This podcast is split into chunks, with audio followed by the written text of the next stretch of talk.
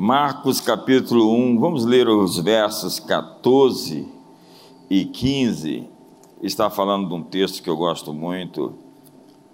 Depois que João foi preso, veio Jesus para a Galileia pregando o evangelho do reino de Deus. Olha a classificação de que evangelho ele está pregando. O evangelho do reino. Nós precisamos bem entender isso. E dizendo: o tempo está cumprido, o reino de Deus está perto. Perto. Arrependei-vos e crede no Evangelho. Eu realmente acredito que está emergindo uma geração diferente, cujo menor é como Davi, cujo mínimo é um exército de mil.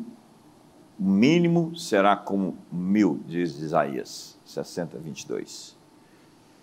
O menor será como um matador de gigantes, um Davi. E eu entendo que esse é o nosso despertar.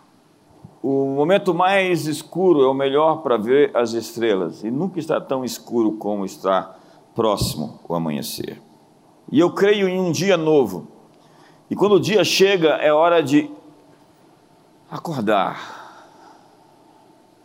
E o meu intuito aqui esses dias é acordar você. É fazer também de você alguém que acorda os outros. Jesus disse: Arrependei-vos e crede, porque para crer você precisa se arrepender. E nós precisamos entender o que é arrependimento, que é a palavra metanoia, que foi traduzida por Jerônimo em sua Vulgata como faça penitência. Jerônimo tinha uma grande briga com João Crisóstomo, eles não se topavam. E ao traduzir as escrituras para o latim, ele cometeu alguns erros no texto original, o que lhe trouxe muitas críticas, críticas bem fundamentadas.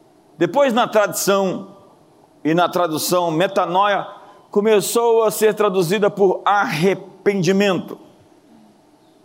Mas arrependimento não é simplesmente o significado de meta-nous. Meta, agora tão famoso por causa do Facebook. Além, acima, sobre, meta. Metamorfose, meta-humano, meta-história, metafísica. E nous, nous da razão do René Descartes, o princípio da mente. Meta além, acima, sobre, noia, mente, razão. Uma sobremente, uma transcendência da razão, uma razão estendida, expandida. A capacidade de ir além do que se mostra na superfície. Então, nós temos aqui um arrependimento contínuo, uma mudança contínua, um crescimento que não estancou, que não parou, porque quem para de crescer se torna um estorvo. Há líderes que deixaram de se desenvolver, há pessoas que empacaram, há crentes que ainda estão presos numa fase, num loop. Eu conheço pessoas presas num loop. Eu conheço pessoas presas na ofensa, gente que ficou presa na ofensa. Lembra aquela mulher Ciro Finício? Ela poderia ter saído dali sem um milagre, porque ela poderia ter ficado ofendida. O Senhor me chamou de cachorra. Você disse que não vai me dar o pão, que vai dar, não vai pegar o pão dos filhos e dar para os cachorrinhos. Ela podia ficar ali, amarga ressentida, mas ela se humilhou, se jogou aos pés de Jesus e disse: Mas até os cachorrinhos comem das migalhas que caem da mesa dos seus senhores. E Jesus olhou para trás e disse: É, você me pegou. Você me chamou a atenção. Há pessoas aqui presas pela ofensa. Há pessoas num loop Há pessoas que não conseguem romper um momento, um momento. E é muito trágico pensar que você está como o Neo no Matrix, subindo uma escada e voltando para o mesmo lugar sempre. Você passa e diz: Eu acho que eu já estive aqui antes. E você volta e diz: Eu acho que eu já passei por esse mesmo problema antes. Eu já vivi essa mesma situação outra vez. Isso mostra que você está andando em círculos e que você precisa de crescer romper esse loop para a sua próxima fase. Eu desafio você a fazer uma linha esse final de ano, não precisa ser dia 31 de dezembro, possa fazer isso hoje e cruzar essa linha e dizer: Cheguei. Eu desafio você a chegar em casa hoje, fechar a porta e dizer: Diabo, fique lá fora. Eu desafio você a fazer um ato profético que estabeleça a decisão que você tomou no seu coração porque quando nós falamos de fazer pose de poder, que está no livro A Presença, e que está na citação do metanoia, não é pose para ninguém, você não faz pose para os outros, você faz pose para você. Porque quando você se sente bem consigo, você trata as pessoas melhores. Quando você está resolvido intimamente, você também resolve as suas questões com os outros. Porque você ama os outros como você se ama. E isso não é egoísmo, egocentrismo, porque essa coisa do ególatra não tem nada a ver com autoestima, tem a ver com carência afetiva. Todo orgulhoso, arrogante, soberbo é alguém que tem uma grande dúvida na base do seu valor próprio. Então, para se sentir melhor sobre si, ele toma uma atitude superior. E toda pessoa que tenta se mostrar superior se sente, no fundo, inferior. Dá um sorriso para o irmão, fala assim: boa noite. Então, metanoia é mais do que uma mudança de mentalidade do tipo vi e me converti, é uma expansão da consciência e um arrependimento contínuo. Você está continuamente arrependendo-se, crescendo, avançando, mudando, mudando, mudando, mudando. Então você está criando novas sinapses, novos caminhos neurais, você está crescendo, você está expandindo, você está prosperando, você está se tornando a pessoa que você nasceu para ser.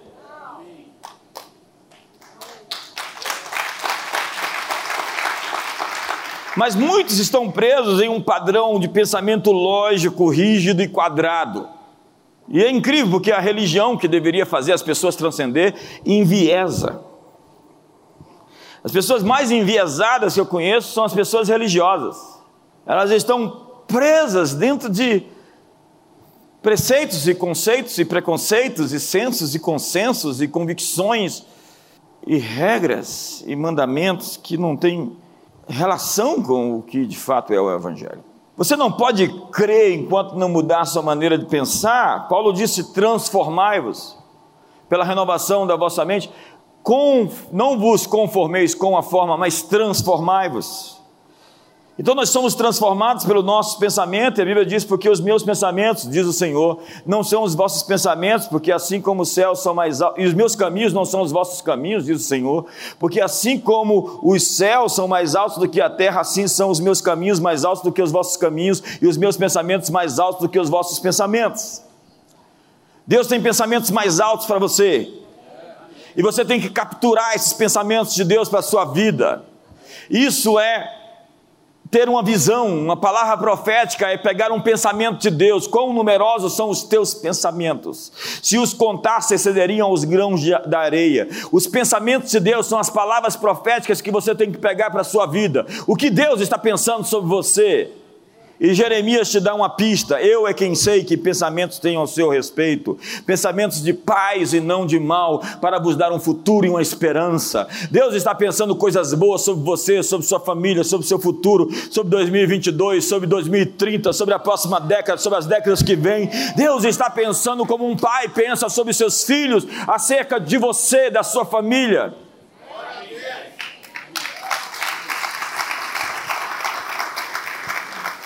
Então é preciso alinhar nossos pensamentos para experimentar essa convergência, porque sua mente pode ser um obstáculo para os propósitos de Deus.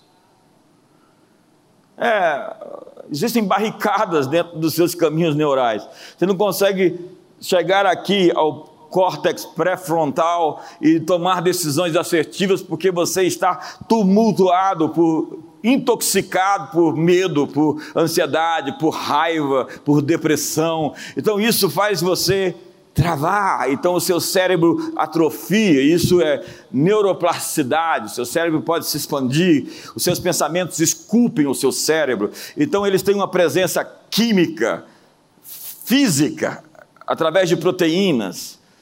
Pensamentos têm presença física e eles podem expandir seus caminhos neurais, um quatrilhão de caminhos sinápticos dentro do seu cérebro, ou eles podem travar e quando isso acontece é porque os caminhos se fecham e você fica bloqueado e você não consegue avançar para o seu destino.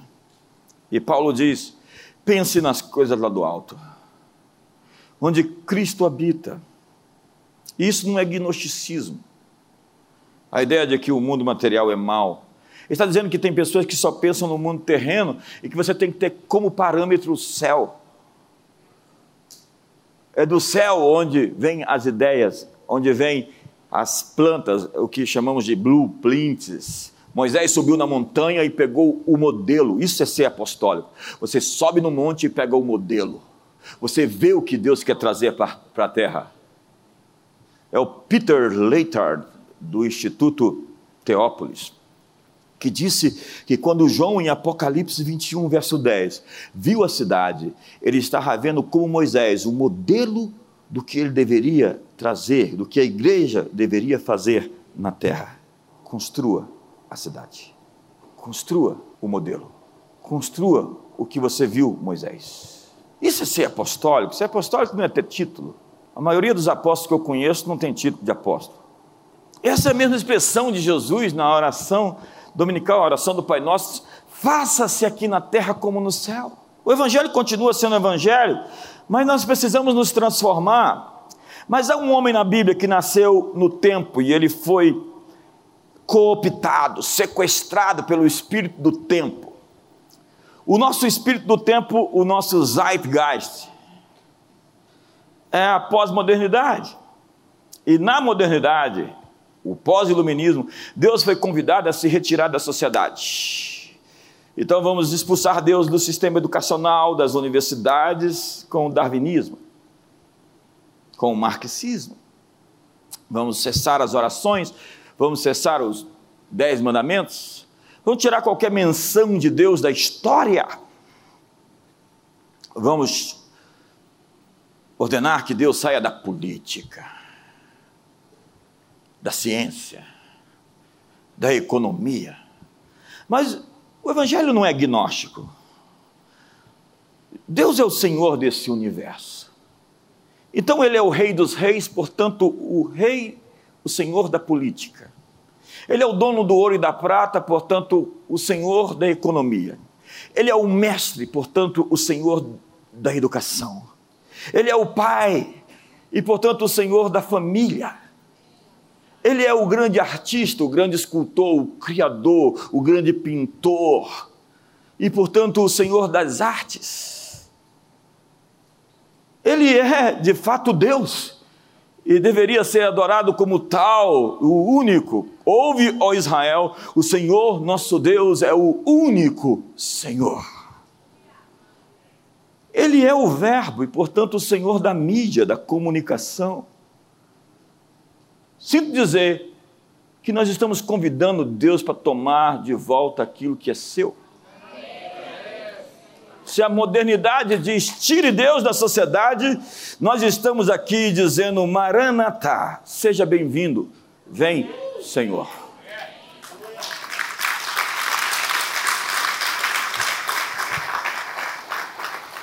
E Nicodemos, o texto é longo, né?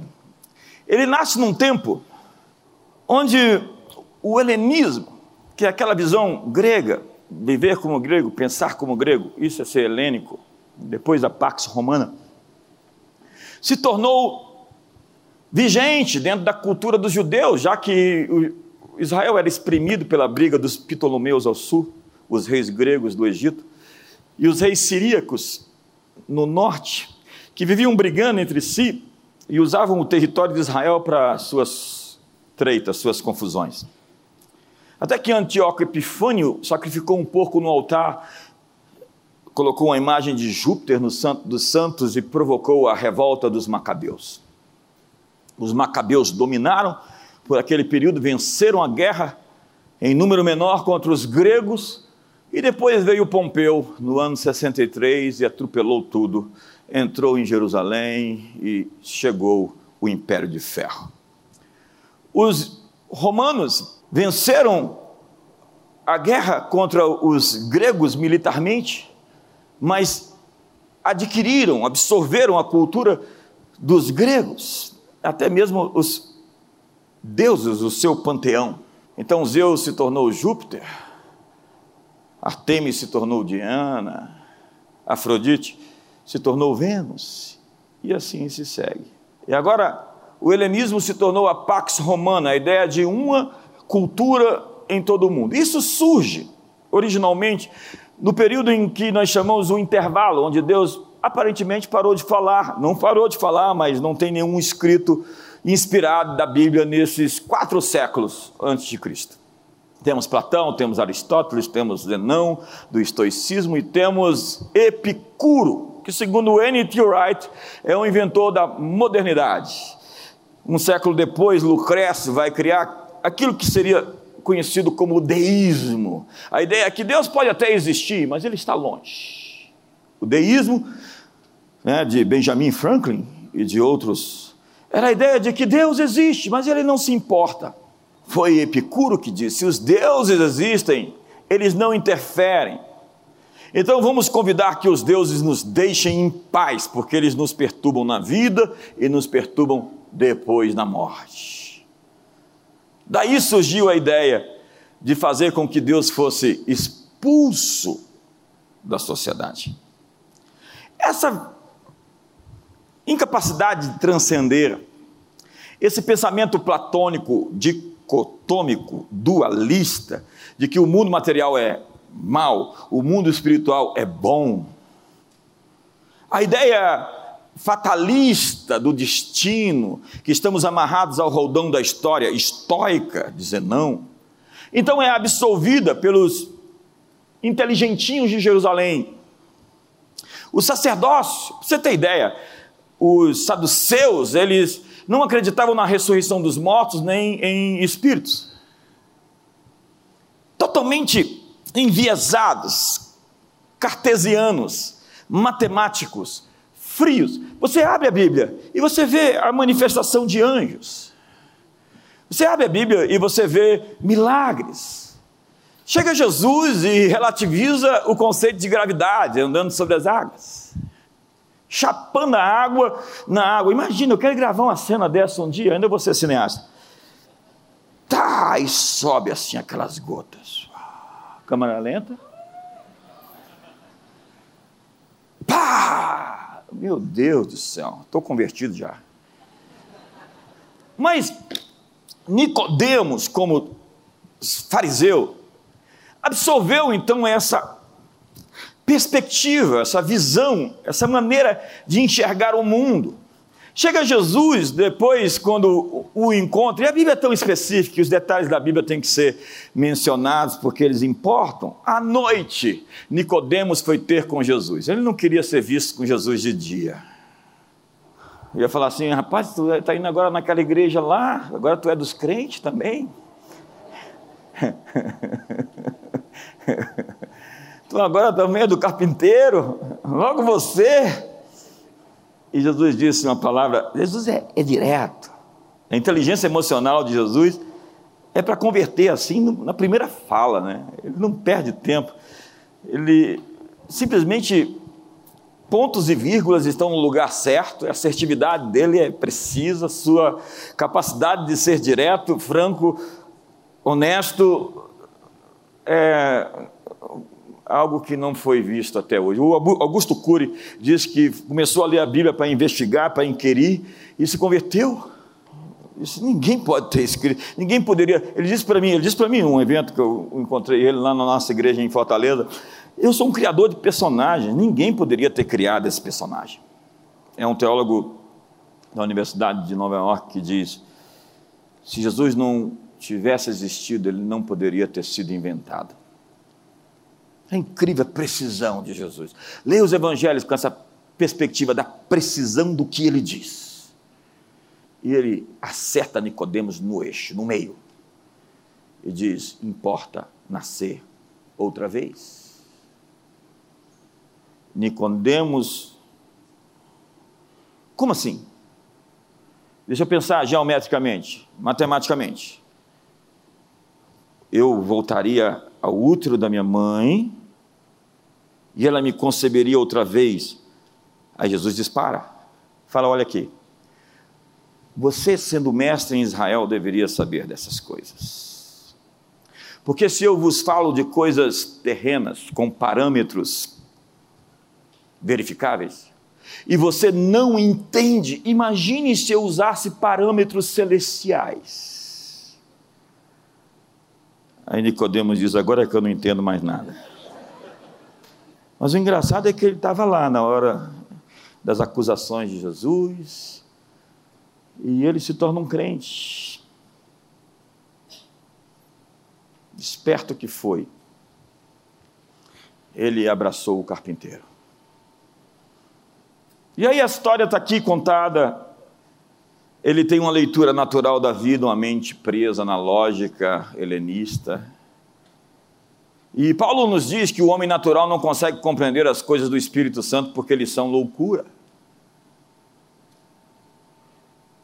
Em se tratando de coisas terrenas, vocês não me credes, como crereis se vos falar das celestiais? Então Jesus, no capítulo seguinte, vai dizer: vocês estão dizendo que a colheita vai demorar quatro meses? Eu estou dizendo a você: erga os seus olhos, mude o seu olhar, mude o seu ponto de vista, mude a sua perspectiva, porque os campos já branquejam para a ceifa. O que ele está dizendo é que o seu olhar define o que você vê, onde você está, a posição onde você se encontra, vai definir o seu ponto de vista. E cada milagre na Bíblia é pedagógico e nos ensina sobre quem Deus é. Então Jesus pega os discípulos e fala: Vamos agora começar uma imersão de três anos e meio, eu vou lhes ensinar a mudar o mundo. Eu tenho três anos e meio para formar um time que vai transformar a realidade das nações. Então o que ele faz? Ele não perde tempo. Ele desmonta toda a estrutura fatalista, toda a estrutura helenista, toda a estrutura plasticista e dualista, e enfia os discípulos em um dia a dia cheio de muitos milagres. Leia os evangelhos de, o Evangelho de Marcos, página após página, e você vai ver a relativização da doença, da morte, da matéria. Pães e peixes se multiplicam, alimentam multidões. Então vamos seguir pelo livro de Marcos, capítulo 4. No verso 35 diz: Naquele dia, sendo tarde, Jesus lhe disse: Passemos a outra margem. E eles, despedindo a multidão, o levaram assim como estava no barco, e outros barcos o seguiam. Ora, levantou-se grande temporal de vento, e as ondas se arremessavam contra o barco, de modo que o mesmo já estava a encher-se de água. E Jesus estava na popa, dormindo sobre o travesseiro. Eles o despertaram e lhe disseram: Mestre, não te importa que pereçamos? E despertando, repreendeu o vento e disse ao mar: Acalma-te. Emudece, o vento se aquietou e fez grande, fez-se grande bonança. Então lhes disse: Por que sois são tímidos? Como é que não tendes fé? E eles, possuídos de grande temor, diziam uns aos outros: Quem é este que até o vento e o mar lhe obedecem. Quando eu leio esse texto, eu fico pensando, por que Jesus os confrontou? Jesus estava formando pessoas. Pais formam filhos, líderes formam pessoas. Nosso trabalho é a formação, não a formatação.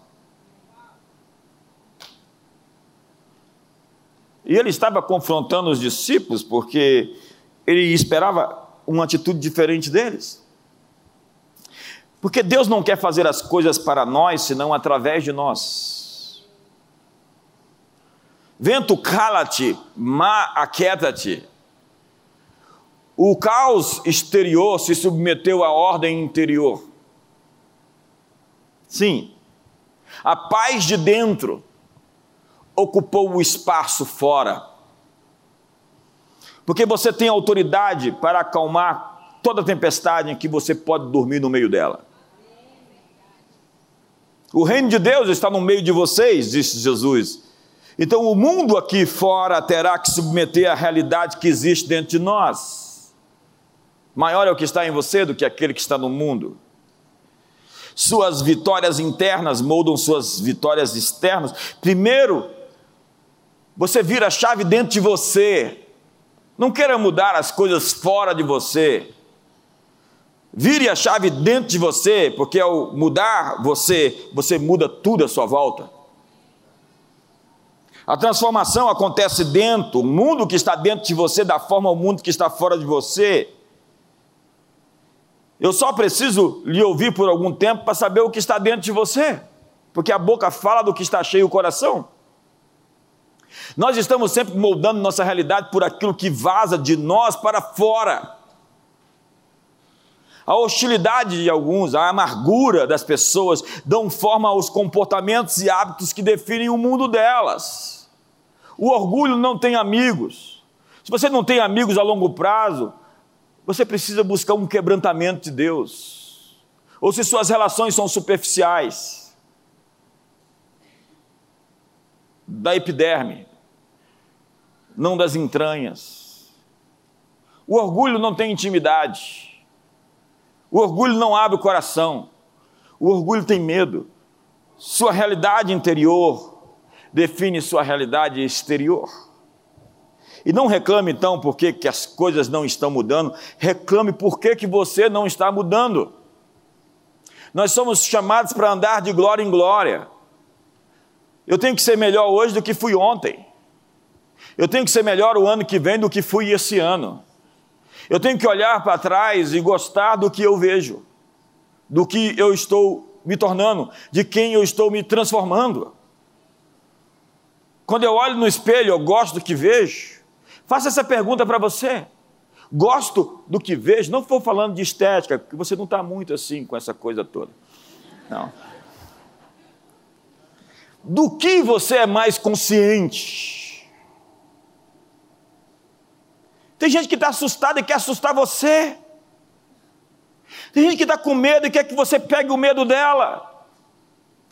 Tem gente assombrada e se você não ficar assombrado, você é um irresponsável. Se você ficar impressionado com os demônios, é isso que você vai transmitir. Há pessoas com essa consciência fértil para o mundo das trevas. Elas veem demônio em todo lugar, demônio na cabeça, no ombro, demônio na sala, demônio na cozinha. Eu sinto dizer que você precisa de uma libertação. O demônio está nos seus olhos. A gente precisa libertar você dessa opressão. Se você vive vivendo vultos e opressão demoníaca, sinto dizer que você tem uma brecha na sua vida, no mundo espiritual, que precisa ser fechada. Não é para ser assim. E eu tive uma visão com o Senhor. Eu não te dei procuração para ter visão comigo. Quando você se impressiona com o diabo, você vai perder sua fé.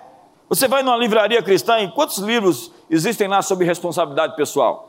Hoje eu li o texto de Jeremias 18 aqui de manhã, e Deus diz uma palavra: se eu liberar uma palavra de bênção para uma nação, e aquela nação se desviar longe de mim, a palavra que eu dei está mudada, eu vou revogar. E se eu liberar uma palavra de bênção, uma palavra ruim, e eles se arrependerem, eu vou mudar a palavra ruim. Acabou o estoicismo. Acabou o fatalismo profético. A palavra é condicional, a bênção é condicional. Deus tinha uma promessa para Jeú, o Jeú se desviou. Deus tinha uma promessa para Jeroboão. Se ele fosse fiel, Deus iria cumprir sobre ele o que tinha prometido para Roboão. Mas ele se desviou. Se o justo se desviar dos seus caminhos, a sua justiça não será lembrada. Se o perverso se esquecer dos seus maus caminhos e se converter, a sua iniquidade, o seu pecado não será lembrado. Não me interessa como você começou, me interessa como você vai terminar.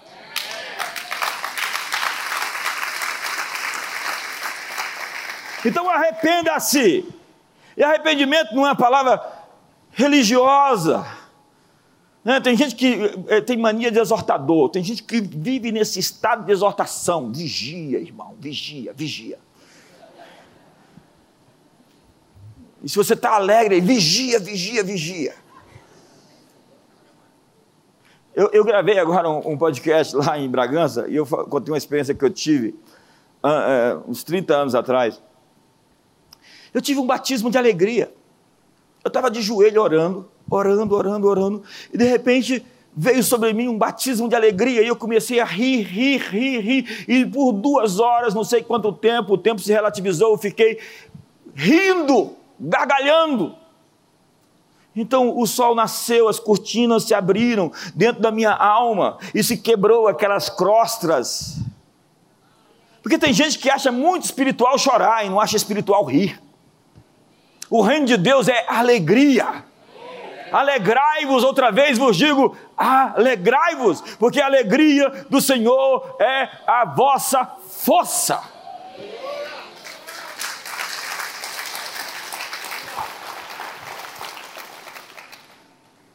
E os discípulos, os fariseus diziam: ele tem demônio, porque ele come e bebe.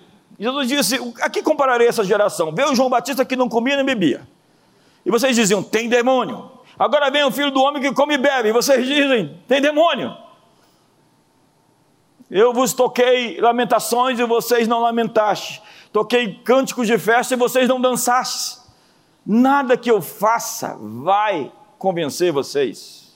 Porque o coração de vocês está endurecido, com os ouvidos ouvem, não entendem, com os olhos veem, não percebem. Porque se você não virar a chave dentro de você, nada vai poder acontecer. De tudo o que se deve guardar, guarda o teu coração. Porque dele procedem as fontes da vida. Então, Jesus, em Marcos 6, verso 7, envia os discípulos de dois em dois e diz às pessoas que se arrependam, pois o reino de Deus está perto. Levante a mão assim: o reino de Deus está perto. Está perto porque está ao seu alcance está perto porque você pode tocá-lo, está perto porque você pode experimentá-lo, está perto porque você pode viver os poderes do mundo vindouro nessa era presente. Está perto porque ele está colidindo com essa era e eu sei qual que vai prevalecer. É a pedra cortada sem auxílio de mãos que derruba o que existe. E tudo o que não está firmado em Deus pode ser abalado e removido para que as coisas inabaláveis permaneçam.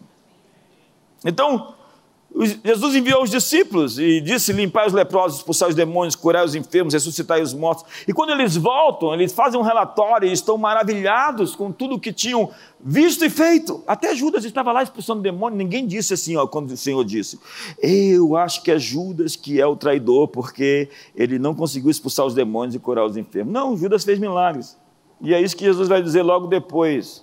Alegrai-vos não porque os demônios se vos submetem, mas porque o vosso nome está escrito no céu. Porque ser usado por Deus até uma mula foi. Lembra? Jesus estava ajustando a perspectiva dos discípulos. Ele estava dizendo para eles assim, em outras palavras: demônios não são importantes, eles são colaterais, eles só estão onde está o pecado. É como mosca, Beuzebu, Baal-Zebub é o senhor das moscas. Se tem mosca, está, é, está o lixo. Tirou o lixo, as moscas ficam com fome. Tirou o pecado. Então, Icabode, foi-se a glória, não quer dizer ausência de demônios, quer dizer ausência de Deus. E se Deus saiu, os demônios chegam. A casa está vazia. E a casa vazia é um convite para a infestação demoníaca. A ausência de glória é a ausência de Deus. Mas é incrível que há ministérios que fazem dos demônios um negócio importante. Qual é o teu nome? Legião, porque somos muitos. Eu sou um aqui na igreja, um lá em casa, um lá no trabalho e um.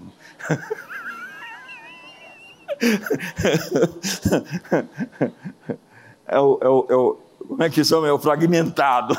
é o fragmentado. É incrível aquilo. Mas se nós quisermos lidar com isso, nós vamos ter que encher a casa, cheios do Espírito Santo. Mas a pergunta hoje, basal, fundamental é: qual a nossa missão? Ou o que é a grande comissão? Nossa comissão é, é, é milagres, sinais, prodígios, expulsar demônio? Também. Para cumprir um objetivo maior. Nossa missão é alimentar os pobres, é produzir mel lá em Paramoti? Também, mas não é o objetivo. É um objetivo para alcançar o objetivo final.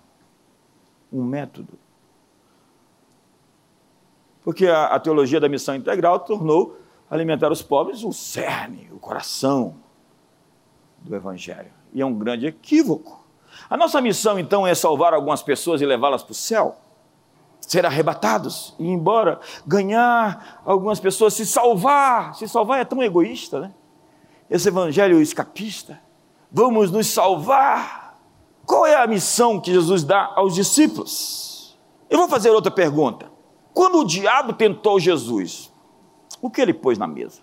Uma tentação é uma tentação, se você é tentado por aquilo. Se você disser, tem uma feijoada para você, isso não me tenta. Não como porcaria. Ou, é carne de porco, é porcaria. É brincadeira. Presunto, bacon, essas coisas não me chamam atenção. Chama atenção o pastor Tiago, já está ali, ó. Tentado algo que não lhe tenta, que não lhe chama atenção, não é uma tentação. Então o diabo oferece para Jesus o quê? Vou te dar os reinos do mundo, se você prostrado me adorar. Isso redefine os termos. O que Jesus veio buscar, o diabo ofereceu sem a cruz. A redenção humana é a redenção das culturas, é a redenção das nações, é a redenção do planeta. A ardente expectativa da criação aguarda a revelação dos filhos de Deus. Na esperança de que a criação seja redimida do cativeiro da corrupção para a liberdade da glória dos filhos de Deus. E por que, que nós não pensamos assim? Porque a gente trocou o evangelho por Platão pelo gnosticismo que diz o mundo material é ruim e o mundo espiritual é bom. Cheio de equívocos isso. Primeiro que o mundo espiritual está cheio de demônios e os demônios não são bons. E segundo que Jesus ressuscitou em corpo físico, com fisicalidade. E ele foi tocado por Tomé. E hoje diz a Bíblia que ele está assentado no trono do universo, com esse corpo físico. Então o espiritual não significa não material. Captou ou não? Conseguiu chegar? É, eu sei que você vai lembrar disso à noite e vai ficar pensando. Tem gente que tem delay assim. Mas, entretanto, redenção cultural acontece por meio de pessoas reais. E é preciso acordar as pessoas, porque há pessoas que ainda estão no sono. E é isso que Paulo diz: Desperta, ó tu que dormes, e Cristo te levantará dentre os mortos. Ainda tem muita gente dormindo na igreja. Então, é preciso sair às ruas e dizer: Ei, acorda, não, mas eu não estou dormindo, está, você não sabe. É preciso chegar na sua casa, para a sua família e dizer: saia do sono, é hora de acordar. Mas nem todos vão acordar. Mas seu trabalho é pegar a luz da sua vela para acender as outras velas. Isso não vai roubar a sua luz. E as candeias, as lamparinas, eram. Lembra da lâmpada do, do Aladim? Cheia de óleo com um pavio que se acendia e produzia luminosidade. Vocês são os luzeiros. Era essa a condição daquele momento. Uma espécie de vela abastecida por azeite, por óleo. Qual é o ponto? O ponto é que Provérbios 20, verso 27 diz que o espírito do homem é a lâmpada do Senhor. E a lâmpada não era a lâmpada de LED, como eu te disse, a lâmpada era a lâmpada do tipo Aladim, de barro. E o que aconteceu quando o homem caiu foi que essa lâmpada apagou. Importa nascer de novo, é reacender essa lâmpada. É quando o Espírito Santo entra dentro de você, entra dentro de mim e ilumina o meu interior. E agora Paulo diz aos Gálatas: vocês são luz. O que eu sou? O que você é? Luz. Essa é a minha natureza. A minha natureza não é escuridão, não é trevas, não é pecado. O meu homem velho morreu por causas sobrenaturais. Eu sou uma nova criatura, tudo se fez novo. A consciência de quem eu me torno em Cristo me faz viver a identidade de quem eu sou de verdade. Então eu não tenho as posturas, o comportamento, as expressões, os palavrões, os pecados, porque isso é incompatível com quem eu sou agora. Se eu nasci de novo, o meu espírito acendeu, a minha lâmpada iluminou interiormente. Deus olha lá de cima, parece aquele. É, tudo é muito. O cérebro, quando vai ver os mutantes, ele vê as luzinhas acesas. Deus, quando olha para nós, ele vê os nascidos de novo e os ainda que estão com as lâmpadas apagadas. É hora de acordar. Quantos me entendem aqui hoje? importa nascer de novo. E se você ainda tem os mesmos hábitos, da mesma situação do que você vivia antes de vir para a igreja, sinto dizer que você precisa acender sua lâmpada, ela está apagada. Agora, pelo desespero das trevas, nós sabemos que a hora já é bem avançada. A agenda do inimigo está a todo vapor. Ainda bem que a gente passou da época do vapor e agora estamos na época da tecnologia disruptiva. E diz a Bíblia que o diabo saiu para enganar as nações e ajuntá-las para o dia da peleja. O diabo está desesperado, sabendo que o seu tempo se aproxima. Então o tempo não está contra nós, o tempo está a nosso favor. Ei, o tempo não está contra você, está em seu favor. Amém. E Jesus disse: Ide e fazei discípulos de todas as nações, batizando-os em nome do Pai, do Filho e do Espírito Santo. O sentido do texto é que você tem que batizar nações em valores ensinando-os. O evangelho que não transforma uma sociedade, que não muda os índices de criminalidade, que não converte os crentes de verdade. É um evangelho falso, colocaram água no vinho. Um evangelho que não transforma as pessoas miseráveis em pessoas produtivas é um falso evangelho. O evangelho que não modifica o caráter das pessoas é um falso evangelho. Se nós temos 80% de cristãos em uma cidade, e essa cidade é uma cidade miserável, pobre, cheia de crime, de morte, de assassinato. Nós temos um outro evangelho diferente do evangelho da Bíblia. Porque onde o evangelho chegou, ele produziu prosperidade, riqueza, transformação, o Evangelho é o poder de Deus para a salvação de todo aquele que crê. E a salvação não é ser livre do inferno numa perspectiva escatológica. A salvação é a preservação, é a cura, é a libertação, é a redenção, é a transformação interior do indivíduo em um sujeito melhor, em um pai melhor, em um marido melhor, em uma esposa melhor, em um empresário melhor, em um cidadão melhor.